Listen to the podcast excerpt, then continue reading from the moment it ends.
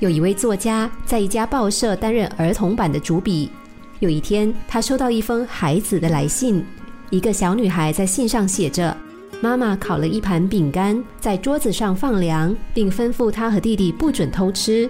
她听妈妈的话，没有偷吃，但是弟弟却偷吃了。”这个小女孩的心中非常迷惘，因此写信询问作家：“弟弟当个坏孩子，因此得到了一块饼干。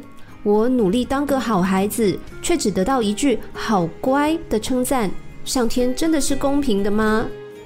作家看着信，想了老半天，却不知道该怎么回复，因为这也是他心中的迷惑。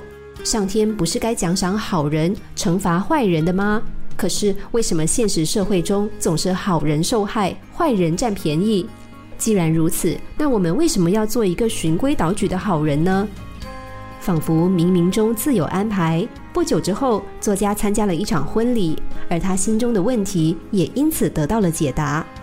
婚礼上，新郎非常的紧张，一不小心竟然把戒指戴上了新娘的右手。牧师见状，幽默地提醒新郎说：“右手已经够完美了，还是把戒指拿去装饰左手吧。”短短的一句话，却让作家醒悟。对呀，右手已经够完美了，所以不需要戒指。那些遵守道德的好人，不就是因为他们本身已经够完美了吗？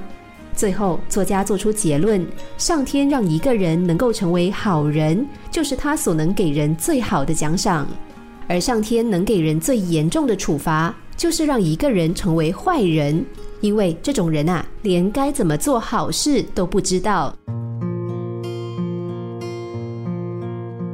做个好人这件事，道理人人都懂，但究竟该怎么做，或许远比我们想象的更加困难。